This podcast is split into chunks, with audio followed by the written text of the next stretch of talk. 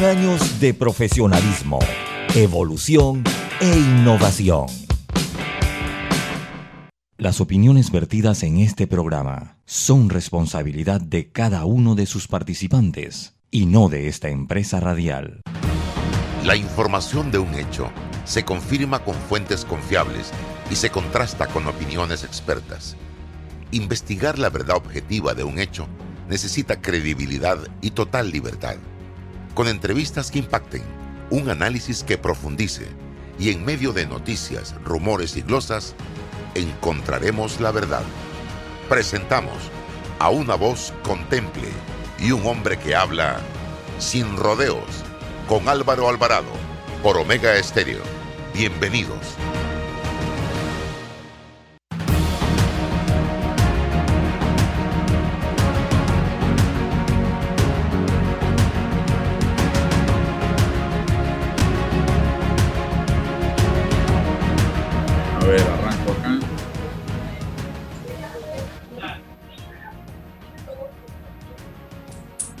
¿Qué tal mis amigos? Tengan todos muy buenos días, bienvenidos, bienvenidos sean todos ustedes a este su programa Sin Rodeos a través de Omega Estéreo Total Cobertura Nacional con eh, retransmisión a través de nuestras plataformas de redes sociales TikTok. También estamos en Twitter, en Instagram, en Facebook, fanpage y YouTube. Gracias a todos por su sintonía. Rolando Rodríguez, eh, colega del diario La Prensa, con nosotros en la mañana de hoy eh, y vamos a analizar rápidamente lo que pasó ayer, Rolando. Ayer se dio un accidentado proceso electoral dentro del partido realizando metas en el que no se le vio la cara a ningún minuto ni hora del día al presidente de este colectivo político, el señor Ricardo Martinelli. Hay fotografías por ahí que pareciera indicar que se encontraba por el sector oeste, por la provincia de Panamá Oeste, no tenemos confirmación porque no estábamos allí. Pero eso es lo de menos. Lo importante es que había desde el día viernes y jueves circulando información de pugnas internas en el partido y salía a relucir Mariela Jiménez y Alma Cortés.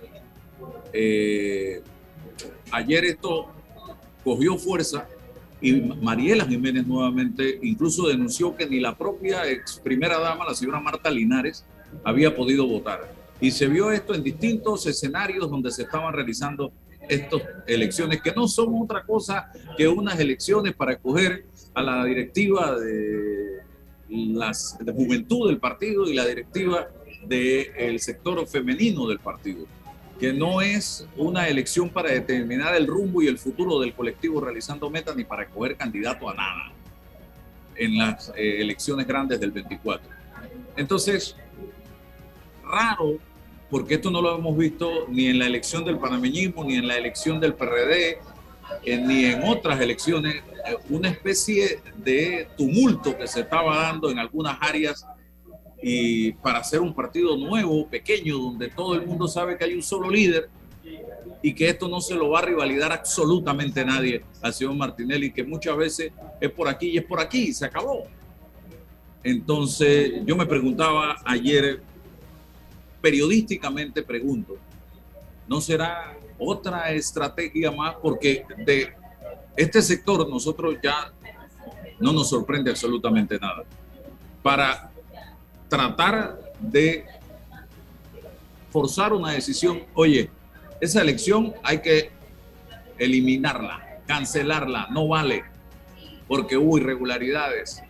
Ahora hay que hacer una nueva elección. Eso me extiende el fuero penal electoral.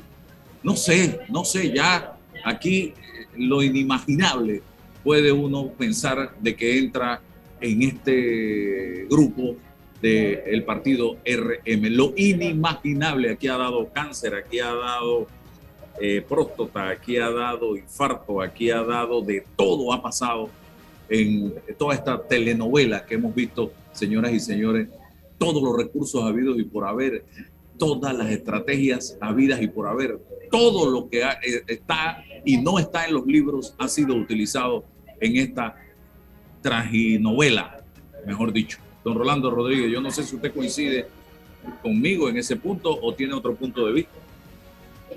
Mira, yo eh, dada la, experiencia que hemos vivido con los partidos del señor Martinelli durante todos estos años, no me extrañaría que esto sea una, una estrategia para evadir, eh, para seguir evadiendo la justicia. ¿no?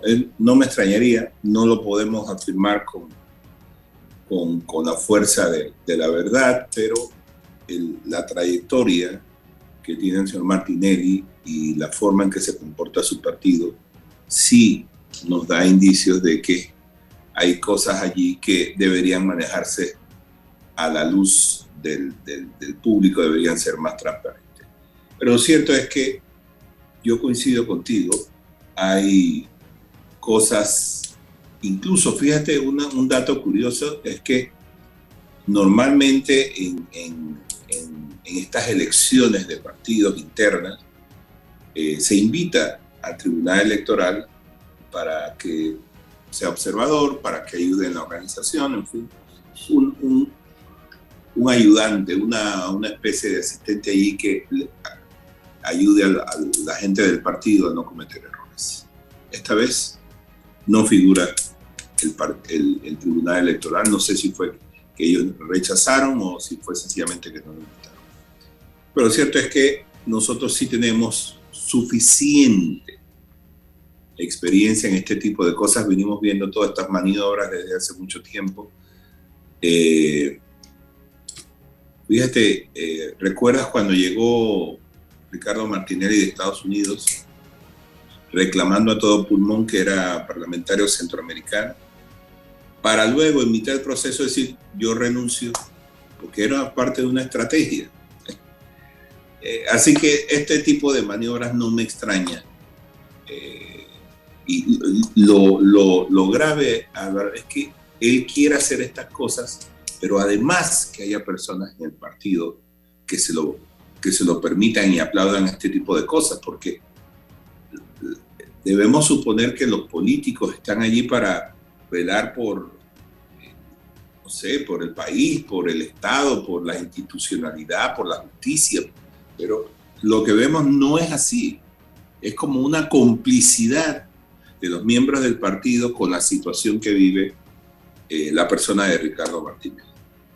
Eh, es una lástima porque ya se acercan las elecciones, entendemos que el presidente, el expresidente Martinelli quiere, eh, no sé, quiere, quiere, quiere candidatizarse por su partido para ser presidente y nosotros todos los ciudadanos que vivimos este proceso tenemos dudas sobre su integridad. Porque esto nunca llega a feliz término. Siempre hay algo, una, treta, un recurso, un documento que impide que eh, este señor pueda ir, eh, pueda ir ante los tribunales.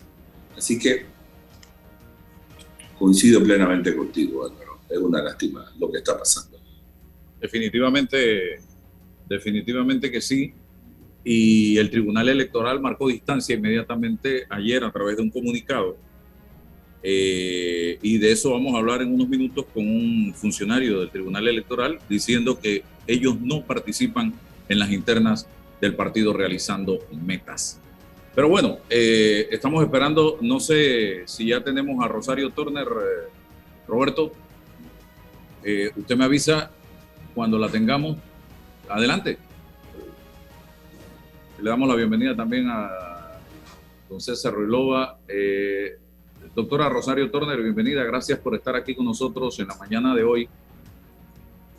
Vemos con buenos ojos el hecho de que una mujer del perfil de Rosario Turner y con la trayectoria política eh, de Rosario Turner y quien al momento de su salida del Ministerio de Salud fue prácticamente aplaudida por eh, un importante sector de la población panameña por su trabajo al frente del Ministerio de Salud en un momento de incertidumbre donde eh, nadie tenía la más remota idea, ni los chinos, ni los norteamericanos, ni los europeos, las grandes potencias en materia de salud de qué estaba pasando realmente y cómo hacerle frente a el COVID-19.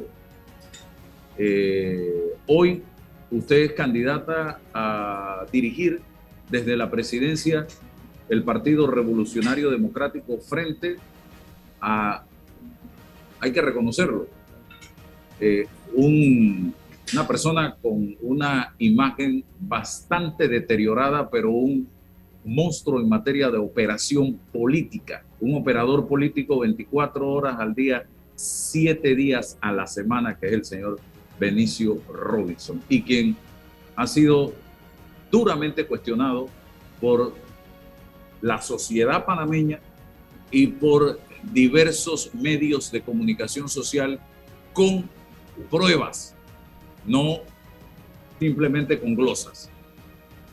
Es un reto difícil el que eh, usted está asumiendo en este momento y que la lleva, eh, doctora Turner, a tomar una decisión de esta naturaleza para enfrentarse a un operador político 24/7 eh, como Benicio Robinson. Bienvenida. Eh, gracias eh, Álvaro por la oportunidad de participar en tu programa Sin Rodeo. Realmente sí, es un reto inmenso si lo vemos desde la perspectiva de enfrentarse a un operador político. Y ahí quisiera establecer tres elementos fundamentales para mi toma de decisión. Y fue una decisión muy reflexiva eh, desde la perspectiva de que uno tiene que atreverse a asumir los retos en donde no solamente el partido, sino la patria espera que los eh, políticos ejerzamos un liderazgo, liderazgo de servicios, un liderazgo enfocado a lo que la nación requiere. Y a mí me ha gustado toda mi vida aceptar los retos en donde yo siento que tengo la capacidad de poderlos llevar a cabo y tengo una militancia también que me ha caracterizado precisamente de venir desde las bases hasta llegar al, Comité Ejecutivo Nacional y incluso en los momentos más difíciles que el país ha vivido yo he mantenido un equilibrio en lo que es ser una política y lo que es el bienestar del país y lo he demostrado. Rolando. Eh, estuve leyendo eh, Buenos días, doctora. Estuve leyendo el, el, el, knockout que le hicieron a, a, Pedro Miguel González y salieron a reducir algunas cosillas allí eh, sobre el momento político. Yo quisiera saber si en este momento la doctora Turner siente que el, la conducción del país en términos generales está bien, es regular, falta por hacer. ¿Qué cree que usted, qué cree usted que se puede mejorar desde el punto de vista gubernamental, eh, teniendo en cuenta pues de que el partido, eh, el PRD es el mayor partido del país y, um, y es el partido de gobierno?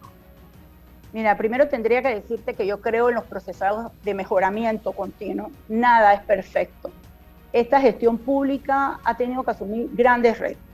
Por un lado, todas las debilidades desde el punto de vista financiero y las cuentas que cómo se llevaban en, otros gobiernos, que no nos permitió en un principio ejecutar todos los planes que se tenían para poder llevar a cabo lo que nosotros en algún momento consideramos el plan estratégico del país. Y cuando llegamos al momento en donde se logró un alineamiento entre las distintas entidades, sus actores claves, nos cae la pandemia que fue definitivamente una situación insólita en donde nadie sabía lo que pasaba. Y eh, en todos los países ha habido un incremento de las brechas desde el punto de vista financiero, económico y social que traen con consecuencia la necesidad de reajustar todo lo que son las políticas públicas y decidir cuáles son las prioridades del país. Que se tienen que hacer ajustes, sí son necesarios los ajustes, que tenemos que tener como gobierno y como partido una mayor conexión con la sociedad y que no sea un eh, aspecto de carácter de un mensaje, sino en el actuar, eso es fundamental. El presidente ha estado valorando su equipo, creo que debe hacer cambios en el mismo, enfocado fundamentalmente a lograr lo que se busca, eficacia en las intervenciones. ¿En qué áreas cree usted que se deben hacer cambios bueno, definitivamente eh, en el tema eh, del, cultural se hizo un cambio que yo creo que fue favorable desde la perspectiva de que aquí no se puede ver todo desde el punto de vista político, económico, sino que tenemos que hacer un shift del cambio de cultura del país y creo que ahí en esa área fue un cambio favorable. Quizás debe valorar todo el tema desde el punto de vista de cómo hacer ajustes en el tema de, la infraestructura. Eh, eso eh, definitivamente lo hacía. Pero esa es una decisión que el presidente tiene que hacer con su equipo de trabajo. Lo tiene que hacer pensando en el país y quizás eh, los mismos compañeros ya han dado el primer paso, algunos de ellos con mucha responsabilidad, de poner el puesto a disposición que le dé la flexibilidad que el señor presidente escoja a los mejores actores para los cargos que requiere el país. César. Doctora, buenos días. Le saluda César Ruilova. Doctora, en, en, sus circunstancias política especial de miembro del CEN y con la aspiración a reelegirse, hay una línea delgada en, en criticar, pero sin que suene a crítica al, al, propio partido. Y se lo pregunto en la misma línea de Rolando, porque el secretario general Pedro Miguel lo dijo. O sea, hay un cortocircuito entre la estructura de poder actual del gobierno y las estructuras del partido político. Ahí no fluye comunicación, retroalimentación política. ¿Qué se supone que debe ocurrir para modificar o reformar esto eh, al cambiar el CEN? ¿Qué, es lo que debe, ¿Qué es lo que va a surgir nuevo que va a modificar la amplitud de esta retroalimentación? Sí, mira, yo creo que es fundamental que ambos sectores logremos llegar a acuerdos de los puntos que se deben que replantearse. Y eh, la capacidad de un comité ejecutivo crítico no es una mala idea, es una estrategia fundamental, porque cuando uno tiene la capacidad de hacer críticas constructivas que le permitan al gobierno lograr esa conectividad y ese acercamiento a los planes es fundamental y eh, debe haber una actitud también del gobierno nacional de aceptar esos aportes, porque todos los aportes deben ser bienvenidos. Eh, nuestro máximo dirigente siempre dijo, hay que escuchar para cometer menos errores. Eh, ese es un elemento que yo creo que es clave, que, que debe haber de articulación entre partido y dirección del Ejecutivo.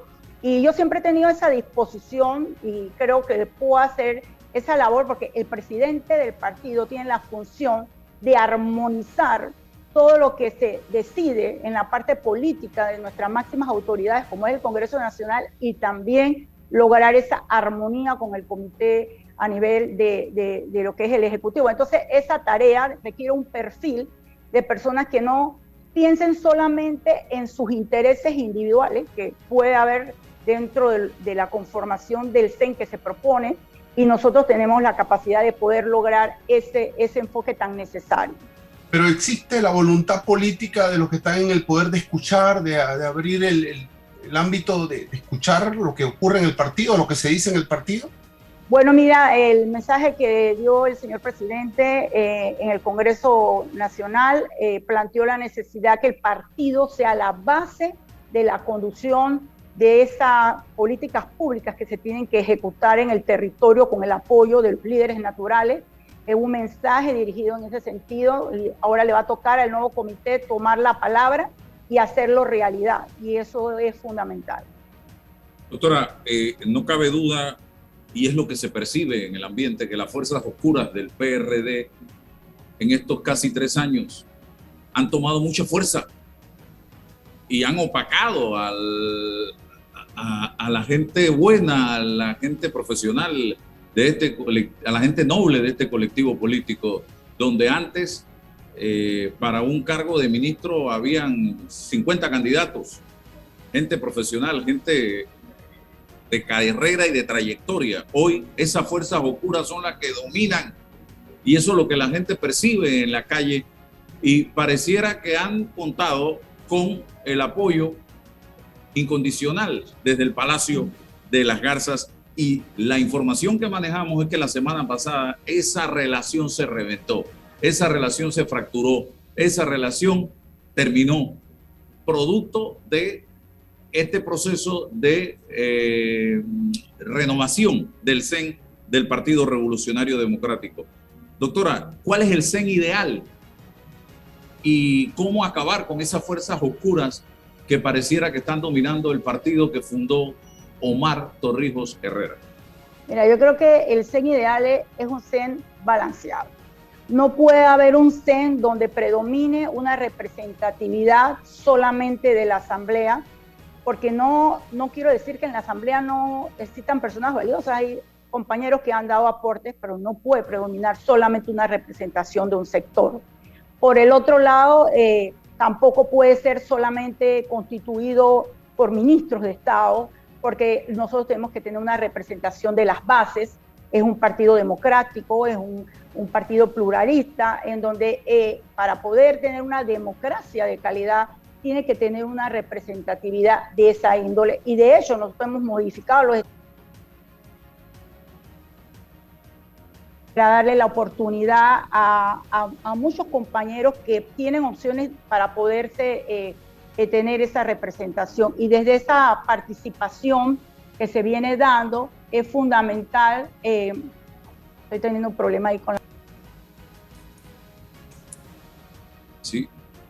Sí, es fundamental. Este, sí, es fundamental, te decía, que nosotros tenemos que trabajar con la inclusión y la participación de los jóvenes. Este es un partido que le ha dado a las mujeres y a los jóvenes eh, el espacio y yo creo en ese espacio y, para nosotros eh, es eh, importantísimo que se dé, pero en la ejecución. Y allí estos jóvenes tienen que presentar sus planes, sus programas para poder llevar a cabo todo este ejercicio. ¿Por qué votar por Rosario Turner y no por Benicio Robinson, eh, doctora? Bueno, mira, yo eh, soy muy respetuosa de los liderazgos de los compañeros. Y además que en el PRD, liderazgo, según sus estatutos, lo lleva el secretario general, cosa que se ha perdido durante los últimos años, porque cuando tú hablas del PRD ya no hablas de Pedro Miguel, hablas de Benicio Robinson. Bueno, mira, es importante que se considere, y yo creo que esto es clave esta pregunta que me has hecho. Los delegados son los que tienen la decisión. Y esa decisión debe partir porque se escoja la mejor opción, que nos dé ese eh, pensamiento de largo plazo de la mejor opción para el 2024 en la conducción del partido. Y por el otro lado, definitivamente hay liderazgo que son tradicionales. El liderazgo que debe eh, ser incorporado en el partido debe ser un liderazgo de servicio, pero no de servicio de, de la gente, sino hacia la gente, que nosotros colocamos a las personas en no darle dádivas de un corto plazo, sino que deben ser soluciones integrales, no a solamente a los copartidarios. Tiene que dársele a toda la sociedad, porque nuestro partido es un partido enfocado a un bienestar y justicia social. Y desde esa perspectiva no podemos estar eh, resolviéndole problemas a los compañeros del día a día porque al final no logramos ese impacto que requiere el país en transformarlo y lograr un verdadero bienestar que se requiere para todos por igual, porque la solidaridad humana y la equidad son principios que no pueden ser irrenunciables. Rolando Rodríguez. Doctora, esto ciertamente coincido con Álvaro que enfrentar a Benicio Robinson es un gran reto, porque el señor Robinson lleva décadas en, la política de la, Asamblea y ha entrado con mucho éxito en la política del partido. Así que durante años ha, ha hecho un liderazgo que se ha enraizado en la presidencia del, partido y esto ha tenido una consecuencia y es que aparentemente mucha gente percibe a Robinson, no solamente por el cargo, sino por el tipo de liderazgo que ejerce, como el líder del, partido PRD.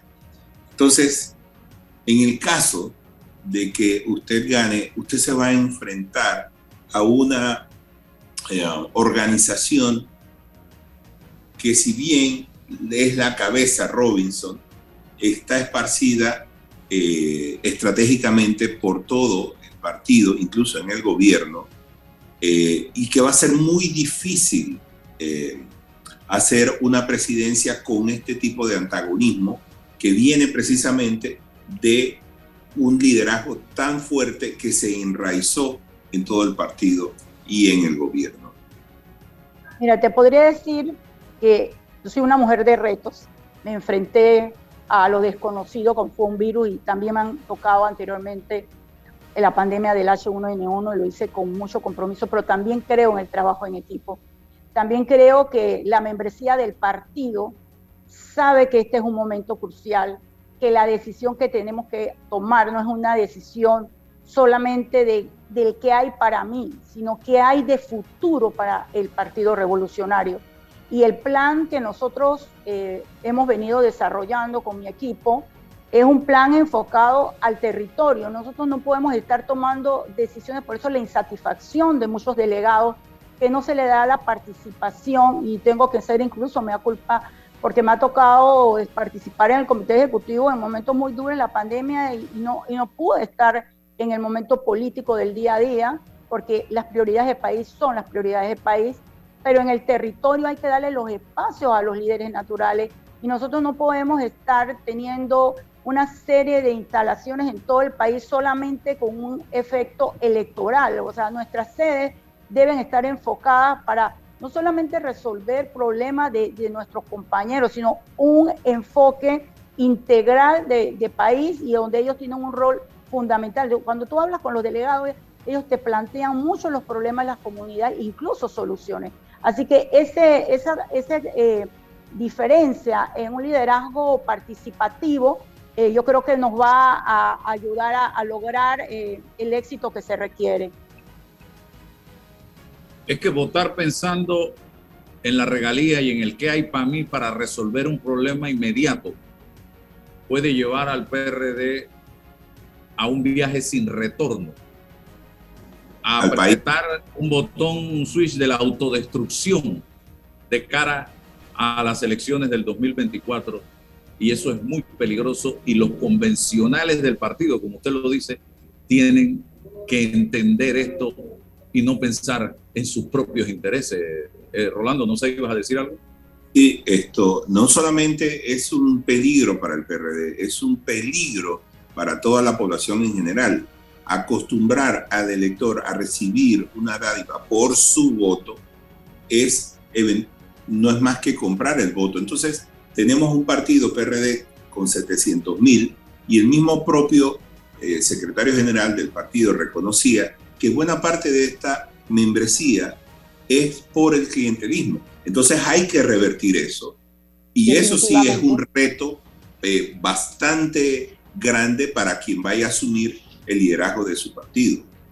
Sí, mira, yo he tenido la oportunidad de, conversar con líderes, incluso del Partido Obrero de España, y estamos buscando una forma desde ya de ir haciendo convenios para los procesos de capacitación y poner en marcha ese instituto de formación del partido, porque hay muchos compañeros que realmente son simpatizantes, pero no conocen ni siquiera nuestra ideología, no están alineados al compromiso que debemos tener con el país. Entonces, la prioridad debe ser toda esta estructura, como lo hemos venido haciendo, se tomó una decisión que, en el Congreso que todos recibieran una capacitación básica y esa capacitación básica de formación debe llegar a una eh, capacitación a todo el nivel del partido para lograr de verdad eh, el partido que todos soñamos, un partido de no solamente de propuestas de, bienestar, sino que la ejecución de esas propuestas y transformar este país al país que todos merecemos.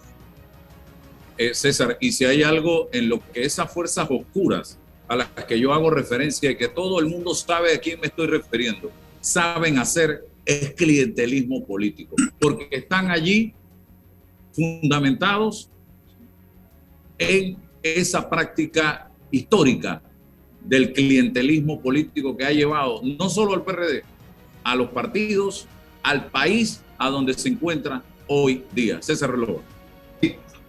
Doctora, em, ¿dónde, cómo o cuándo se ha planteado a nivel interno, a nivel del partido PRD, la, la, la naturaleza del mismo? Es decir, ¿por qué tienen que ser 700 mil, 600 mil? ¿Quién, ¿quién analiza el quantum? Si esto es funcional, si esto ayuda, cuál es el rédito político de este tamaño, porque cuando uno examina otros partidos tradicionales del mundo, uno no tiene nada tiene que ver con el tamaño de su membresía. E, y porque esto evidentemente es inmanejable. 700 mil personas no cabe en un estadio aquí, ni a las 5 de mayo la tendrá que llevar usted a la cinta costera y llevarlos allá, pues para ver qué le dice a 700 mil personas. Mira, mira, yo esa pregunta me parece muy interesante. su calidad. Sí, eh, realmente nosotros no tenemos ningún límite de las personas que puedan adscribirse al partido. Eso, es un elemento que es diferente a quienes escogen la dirigencia. Eh, desde mi punto de vista, tener eh, un partido de 700 mil te da una fuerza desde el punto de vista electoral, pero la calidad en la ejecución y, en la toma de decisiones a veces se ve diluida porque muchas personas cuando toman decisiones no, la, no las hacen ni informadas, ni un principio de racionalidad electoral y de calidad de, la toma de decisiones. Sin embargo, en este proceso que es eh, el Congreso, que es la máxima autoridad del partido, se ha establecido que quien eh, vota para la selección de la dirección del partido son 4.200 miembros del partido. Y esos 4.200 tienen esta oportunidad el 15 de mayo de escoger, de analizar cuál es la mejor propuesta, no para el día de hoy ni para mañana, sino para el futuro de Panamá, para la oportunidad de nosotros como partido tener una opción para el 2024, pero también para seguir construyendo a través del partido el fortalecimiento de bienestar del país de justicia social. Definitivamente es una decisión de una magnitud muy grande, es una decisión que debe ser reflexiva y yo le pido a todos los delegados que analicen cuál va a ser el contexto de su eh, voto, que sea un voto no pensando con el corazón, sino pensando en el futuro de sus familias, el futuro de su comunidad y sobre todo el futuro del país. Doctora,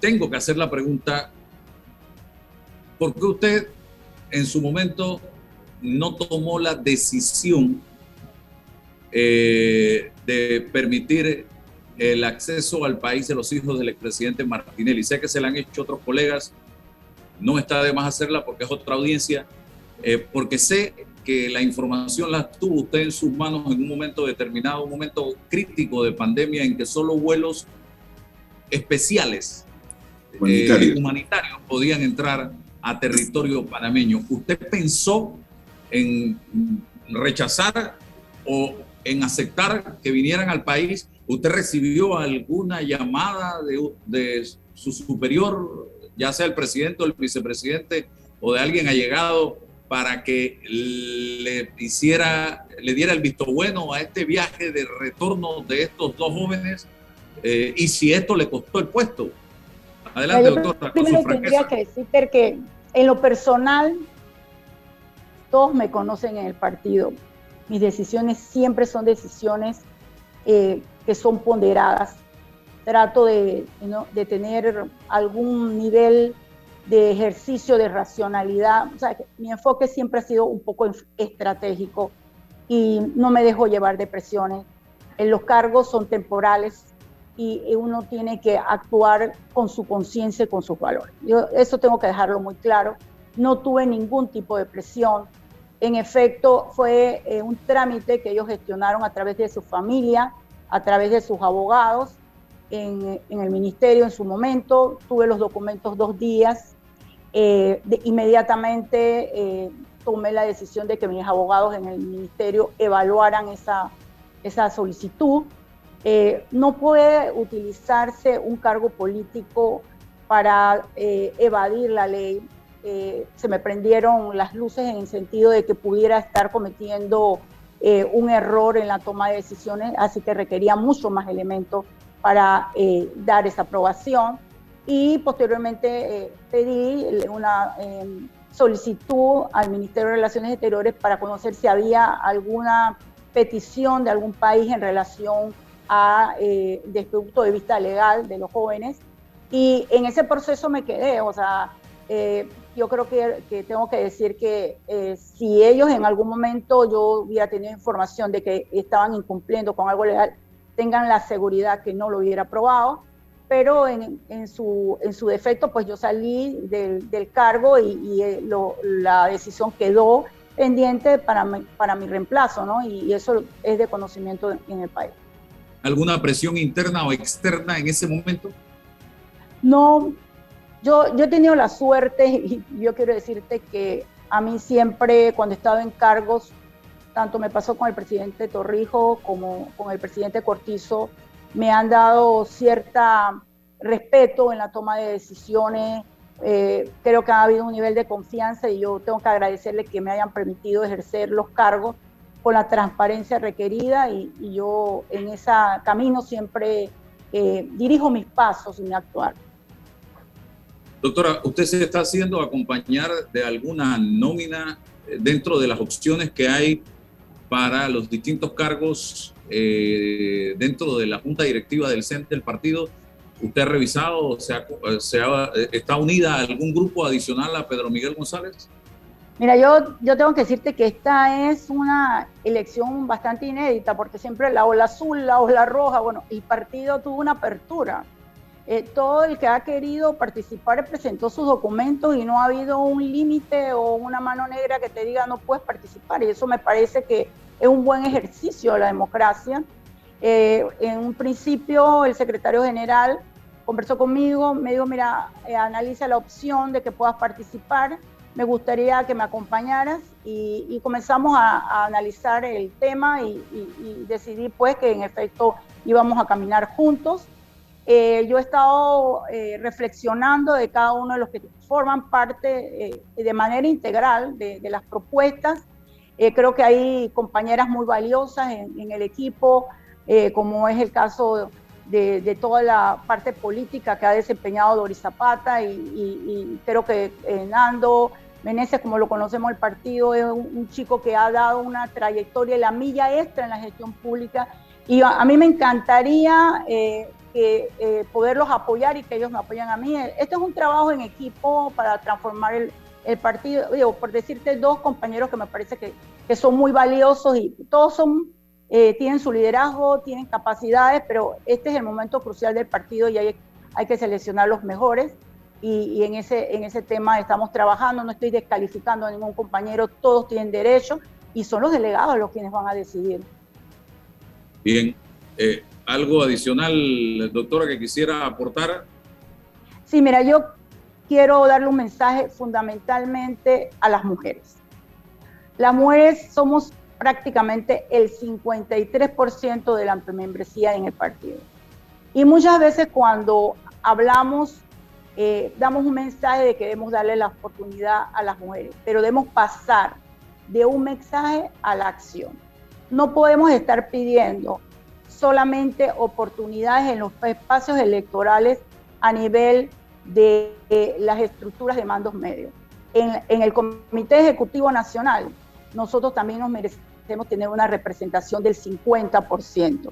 Y en ustedes, que son la mayoría de la estructura que también está participando, está el futuro de una compañera que ha demostrado eh, ser eh, eh, trabajar en equipo y que he demostrado la capacidad política de poder enfrentar retos difíciles y siempre estaré con ustedes trabajando en todos los temas de género que en el país son fundamental llevar a cabo.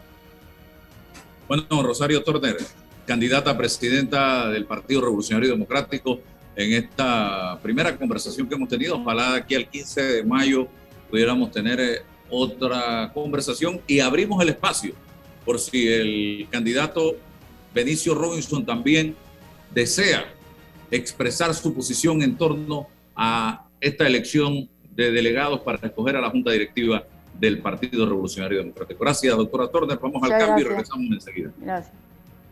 Ahorrar para cumplir tus objetivos, claro que emociona. Abre una cuenta de ahorros en Credit Bank y empieza a disfrutar de sus beneficios. Credit Bank cuenta con nosotros. Agua pura de nuestra tierra, riqueza inmensa de vida y salud. Si gastas agua de más, se la quitas a los demás. Al bañarte, cierra la llave mientras te enjabonas. Ahorrarás en tu consumo y alcanzará para todos. Gobierno Nacional y dan.gov.pa. Somos agua.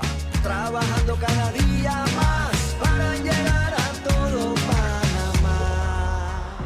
Ingresa a panamadigital.gov.pa. Solicitud de suspensión de cobro de crédito. En el IFARU, los prestatarios o codeudores afectados por pandemia pueden aplicar a este alivio financiero otorgado por el Estado para que se suspenda el cobro del crédito. Tramita en panamadigital.gov.pa. Eres grande Panamá, abriendo rutas al progreso, caminando hacia el futuro, avanzando en el proceso. Eres grande Panamá, juntos vamos creciendo. Con la ampliación de la carretera Puente de las Américas a Raiján, más de 600.000 familias se verán beneficiadas con una mejor calidad de vida. grande Panamá, juntos vamos creciendo. Un gobierno en acción. Bueno, me voy a comer con una estrella. Espérate, ¿y tu esposa sabe? Claro, ella sabe que la estrella del sabor es American Star. Y por eso en la casa comemos delicioso. American Star, el tasajo, jamón, chorizos y embutidos más suaves, económicos y con el sabor que le gusta a todos. ¡Oh! ¿Me invitas a conocer esa estrella? Busca la estrella roja y azul American Star, la estrella de tu cocina. Invierte en tu negocio y alcanza el éxito con la Superferia de Préstamos Mi Éxito. Excelentes beneficios en condiciones y aprobaciones. Escríbenos al 6330-2334. En Soluciones Financieras Mi Éxito estamos para ayudarte. Como es tradicional, se puso en marcha el Plan General de Elecciones Plagel en la República de Panamá. Este plan es un instrumento de planificación, supervisión, control y evaluación del proceso electoral. Con la implementación del Plagel, el Tribunal Electoral se prepara una vez más para cumplir con su mandato constitucional de garantizar la libertad, honradez y eficacia del sufragio popular. Tribunal Electoral, la patria la hacemos contigo. Hola amigos, hoy les contaremos en cuatro sencillos pasos cómo lograr sus metas ahorrando con caja de ahorros. Paso 1. Determina la cifra que puedes ahorrar y lleva un control de tus gastos. Paso 2. Plantéate una meta. Paso 3. Abre una cuenta de ahorros en caja de ahorros que tiene para niños, jóvenes y adultos. Paso 4. No te lo gastes todo y ahorra para el futuro, porque con esfuerzo puedes lograr todo lo que te propongas. Caja de ahorros, el banco de la familia parameña. En Panama Ports sabemos que el deporte es fundamental para la salud física y mental de niños y adultos. Por eso apoyamos el deporte nacional. Orgullosos de nuestro equipo de trabajo, comprometido con todos los panameños. Seguimos adelante. Eh, está con nosotros Carlos Díaz del Tribunal Electoral. Eh, y me gustaría, don Carlos, preguntar el papel que juega el Tribunal Electoral con respecto a la organización de elecciones internas de los partidos, si se ha dado algún tipo de modificación que distancia al Tribunal Electoral de este tipo de actividades. Adelante, bienvenido. Muchas gracias, don Álvaro. Muy buenos días a todos los que nos escuchan a través de este programa tan escuchado por las distintas plataformas digitales.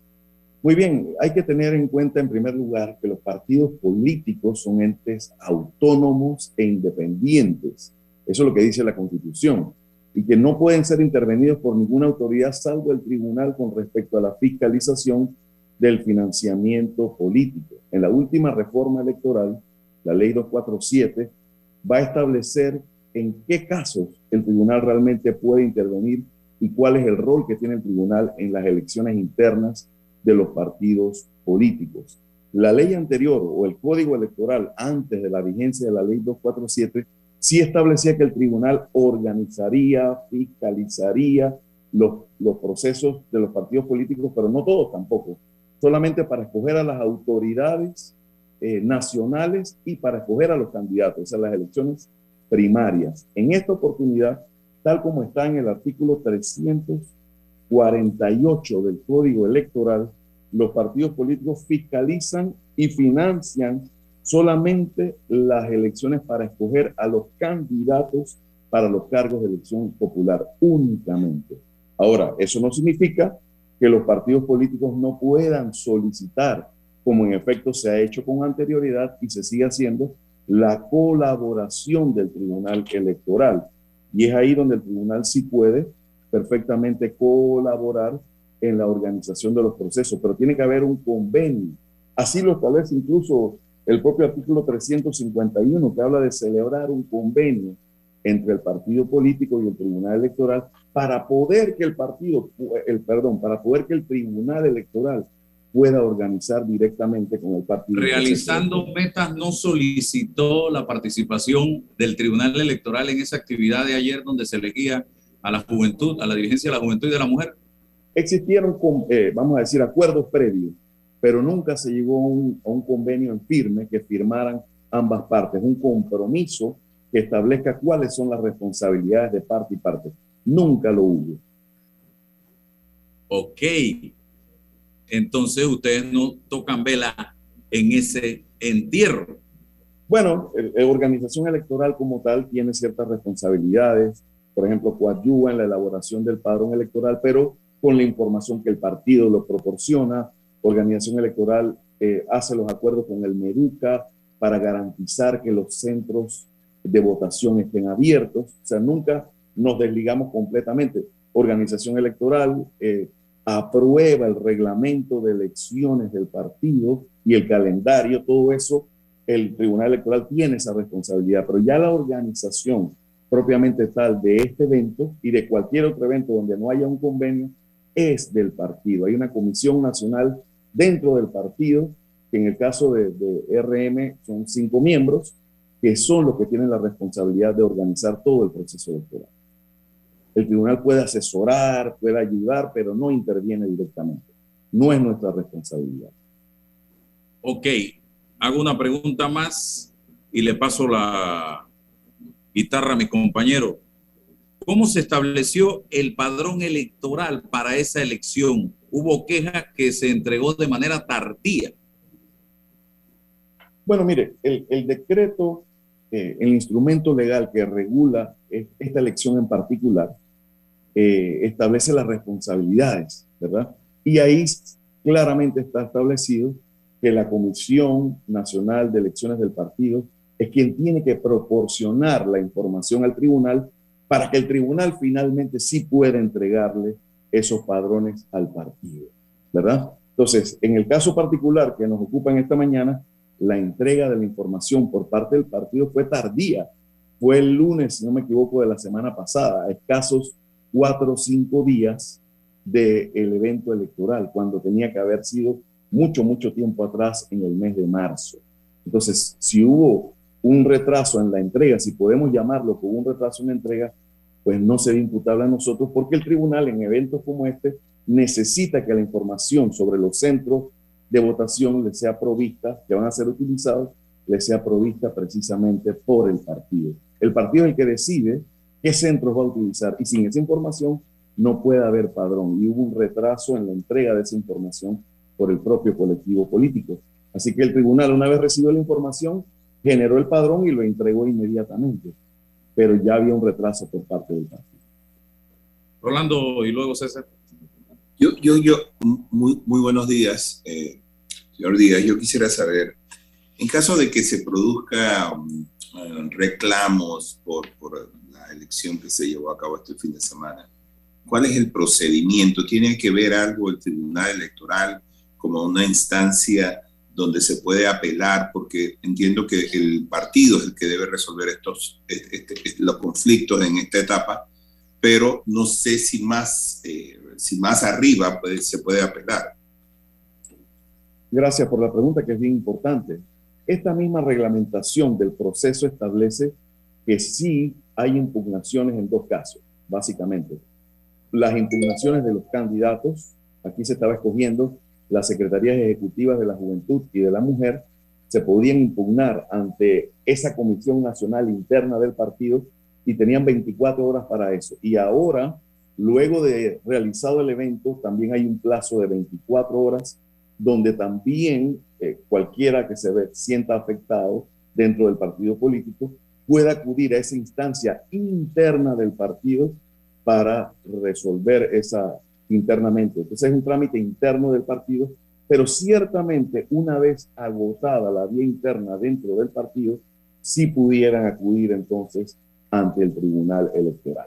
Y este es, un, este es un proceso largo, ¿cuánto más o menos duraría en el Tribunal Electoral un, reclamo de este tipo? No, no, realmente incluso ahora, eh, para mayor agilidad precisamente, la última reforma electoral le dio eh, mayores facultades a los jueces administrativos electorales. Y tenemos esa instancia porque antes el Pleno del Tribunal conocía de todo tipo de reclamaciones. Los magistrados no tenían tiempo realmente para poder, pero precisamente la ley en su sabiduría le da esta responsabilidad a los juzgados administrativos electorales que trabajan de forma expedita, tienen términos muy perentorios que cumplir y de haber una, de agotarse la vía interna del partido, sí podrían acudir ante estos juzgados administrativos electorales y presentar una impugnación a la elección o a una proclamación, por ejemplo. Gracias. Don Carlos, buenos días. Le, pregunta César Ruilova. ¿Qué motivó al Tribunal Electoral a emitir una comunicación al país respecto a su no intervención en el proceso eh, eh, que llevó a cabo RM sobre la Secretaría de, la Mujer y, la Juventud? ¿Qué, ¿Qué, factor, qué elemento qué hecho fue lo que motivó al Tribunal Electoral a aclarar su intervención? Bueno, yo creo que vivimos en un mundo donde la información es muy importante, donde las redes sociales han cambiado al mundo entero y donde cualquier eh, situación mal dicha puede ser mal, mal interpretada, para no decir que una mentira puede ser pasada por verdad. Yo creo que el Tribunal Electoral tiene un trabajo que hacer frente a la ciudadanía, tiene que mantener su credibilidad frente a la ciudadanía, porque el Tribunal Electoral le ha costado mucho construir precisamente esa credibilidad. De 30 años ha costado construir esa credibilidad. Entonces el Tribunal Electoral tiene el deber de informar y no permitir tampoco que otras personas, utilizando, es tan fácil, las redes sociales puedan mal informar y las personas puedan mal interpretar y creer que el tribunal no está haciendo su trabajo. Entonces yo creo que es nuestra responsabilidad también que la verdad se conozca, que la ciudadanía, que cualquier ciudadano que tiene acceso a la información pueda escuchar la información oficial. Y en ese sentido, agradecemos este espacio porque es una oportunidad que nos brindan precisamente de aclarar las cosas para mantener precisamente esa credibilidad y esa confianza que es tan importante para el Tribunal Electoral. Don Carlos, pero si, si, si hay conciencia de que el partido o que cualquier organización política envía el padrón tarde, o sea, que hace casi imposible y va a generar un efecto, un problema, una inconsistencia, porque el Tribunal Electoral en ese momento no eh, hace la observación, genera la, la, la, comunicación, porque todo esto es causa y efecto. Sí, bueno, realmente hay un calendario eh, uno de los aspectos de, este, de esta reglamentación del proceso electoral es un calendario que tiene fechas y esas fechas tienen que cumplirse al pie de la letra. Esto es muy importante en todo proceso electoral. El cumplimiento del calendario electoral es lo que le da certeza al ciudadano de que el proceso se está haciendo conforme a la ley. Ese calendario lo elabora esta Comisión Nacional Interna del partido, lo presenta a la aprobación del Tribunal Electoral, el Tribunal Electoral lo aprueba y eh, aun cuando se da de manera tardía, pues se cumplen los plazos para que el proceso pueda darse. Y por eso el, proceso se dio, porque se, se, estaba cumpliendo, todavía estábamos dentro de los periodos establecidos en el calendario electoral. Carlos, yo no sé por qué razón, motivo, circunstancia, pero hay un tufillo en el ambiente, yo no sé por qué, de que con todo lo que vimos desde el viernes y ayer, como que pareciera que van a querer pedir que se anule esta elección. ¿Qué pasaría si esto sucede? Es extraño porque yo en, en RM no creo que pasen estas cosas, pero acá sarcásticamente hablando, ¿qué piensa Carlos? ¿Qué puede pasar? Bueno, el Tribunal Electoral no puede adelantar criterios sobre temas que eventualmente pueden llegar al conocimiento de nuestras autoridades pero tal como mencioné hace un rato, la, eh, si se prevé reclamaciones a lo interno del partido y una vez agotadas esas, vamos a suponer que alguien pide a lo interno del partido presenta una impugnación, eh, se resuelven, se agota la vía, no hay ningún impedimento para que puedan acudir en virtud de las causales que establece la ley, pedir la nulidad de la elección. Eso es una realidad que es posible y la ley lo prevé. Si eso se da, el Tribunal Electoral tendría que cumplir exactamente con lo que la ley dice. Si hay un proceso administrativo electoral riguroso, es precisamente el de la nulidad de una elección. Tiene requisitos de admisibilidad muy estrictos, ¿verdad? Muchos no se admiten porque los, así lo establece la ley. Son eh, requisitos muy estrictos, pero si se cumplen estos requisitos que la ley prevé, el tribunal tendría que darle curso a este tipo de reclamación. Se dijo que ni la señora, se dijo así, ¿eh? lo grabado, que ni la señora Marta Linares pudo votar en el día de ayer, ¿no? porque no aparecía en el padrón electoral. No es cierto, ella eh, sí aparecía en el padrón electoral en la escuela Ernesto T. de Febre. Sin embargo, eh, este centro de votación eh, se cerró, no, no, no, funcionó, pero ya no tiene que ver algo con el Tribunal Electoral. ¿Quién lo cerró? En, los procesos, o sea, no funcionó, el, en, el mismo partido no, no, realizó actividad en este centro. Hay que entender algo. usted tiene un centro de votación de acuerdo a su residencia electoral pero para un proceso interno de un partido político, esto se puede replantear de acuerdo a las necesidades del partido, ¿verdad? Entonces, eh, usted le toca votar, por ejemplo, en, en, determinado centro de votación, pero si pertenece a un partido, en una elección interna de un partido, usted puede ser reubicado para efectos de ese proceso en otro centro. Y esto fue lo que pasó. Ella, para las elecciones generales, vota en otro centro de votación, pero para la elección interna del partido, pues eh, eh, se reubicó en este centro es una decisión que tomó el partido a lo interno.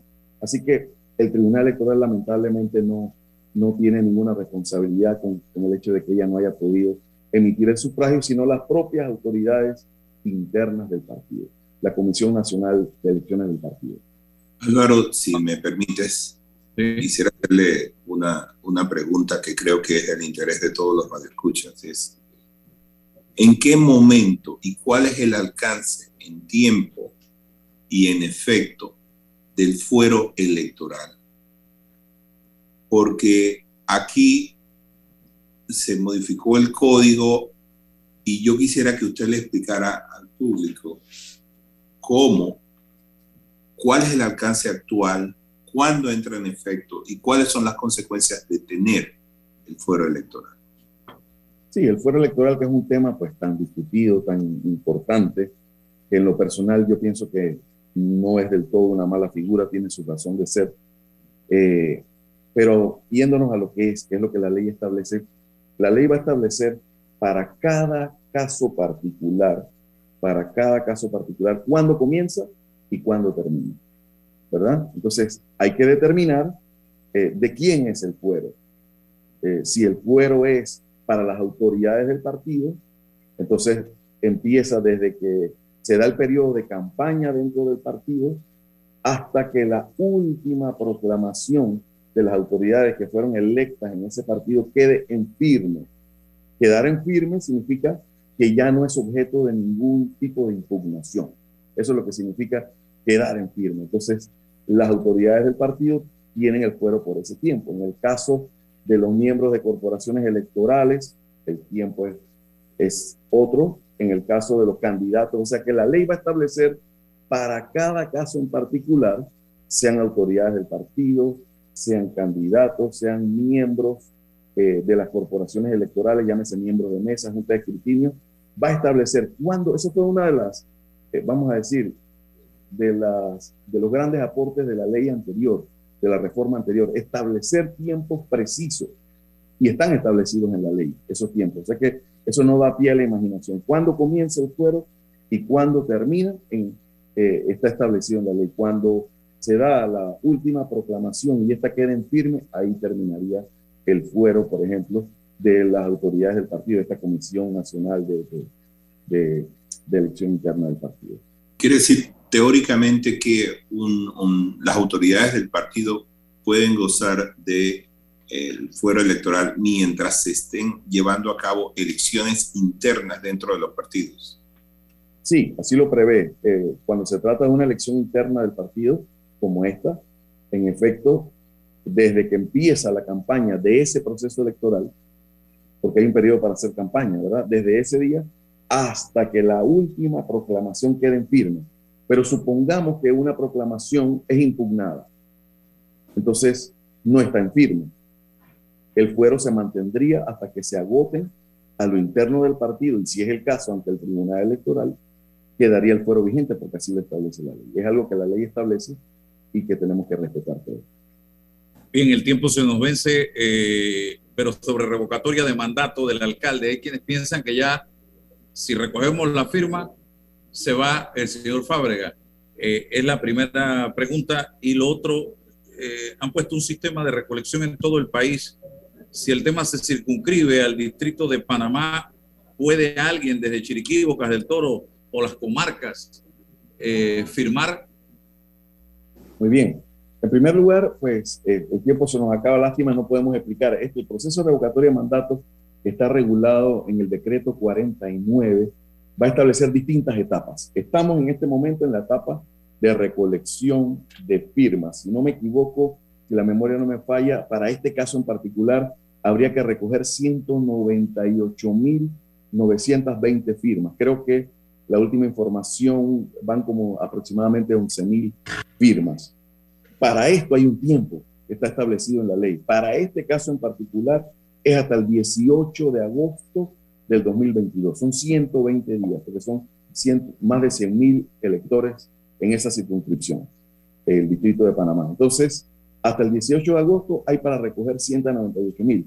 Obviamente estamos lejísimos, tanto en fecha como en cantidad de firmas. Hay que ver si se completa. Si se completara, ¿verdad? Así como en esta iniciativa se dieron otras iniciativas anterior de consultas populares que nunca eh, se dio la cantidad de firmas requeridas, se archivaría.